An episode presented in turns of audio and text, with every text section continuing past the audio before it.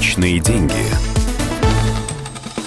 Добрый день. У микрофона экономический обозреватель «Комсомольской правды» Дмитрий Казуров. Сегодня мы поговорим о том, как уберечь свои сбережения от инфляции. О необходимости обзавестись финансовой подушкой безопасности мы упоминали здесь уже не раз. Это те деньги, которые позволят жить в случае потери работы, проблем со здоровьем и в других тяжелых жизненных ситуациях. Эксперты советуют скопить в качестве такой подушки от 3 до 6 сумм месячных расходов. Но вот вопрос, что с этими деньгами делать, чтобы их не съела инфляция? Инфляция в России составляет порядка 4% в годовом выражении. Это официальные данные, которые высчитываются исходя из принятой потребительской корзины. Но в известной степени это общая температура по больнице. По-хорошему, нужно бы измерять личную инфляцию, то есть насколько подорожали именно те товары, которые регулярно покупаете вы. Делать это непросто. Понадобится скрупулезно записывать траты на протяжении хотя бы нескольких месяцев, а лучше лет, чтобы иметь возможность сравнить данные. Не стоит забывать и про так называемую личную инфляцию. Как правило, при росте доходов человека он и тратить начинает больше. К тому же существенные изменения в жизни, скажем, переезд в другой город или рождение ребенка, также влияют на расходы.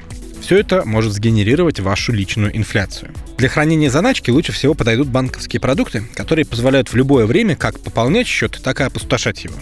Например, это может быть накопительный счет или дебетовая карта с процентом на остаток. Такие варианты предлагают сейчас многие банки. Проценты по ним, прямо скажем, небольшие. Тем более сейчас, когда Центробанк в очередной раз опустил свою ключевую ставку, вслед за ней пошли и проценты по вкладам. Ну, зато кредиты дешевле стали. Что же касается накопительных счетов, проценты по ним, как правило, позволяют лишь немного перекрыть среднюю инфляцию по экономике. Большая доходность оборачивается большими неудобствами. Например, банковские депозиты приносят больше процентов, чем вклады. Но если снимаете деньги раньше срока, проценты банк оставляет себе. А ведь смысл финансовой подушки безопасности как раз в том, чтобы эти деньги всегда были под рукой, на всякий случай. Хотя эти неудобства для кого-то, наоборот, могут оказаться достоинствами. Например, если не хватает силы воли охранять заначку от себя же самого. На депозите деньги, можно сказать, застрахованы от приступа шапоголизма.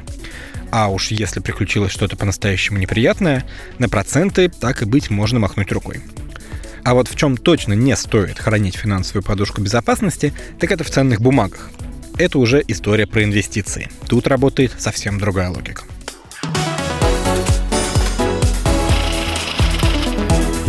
Личные деньги.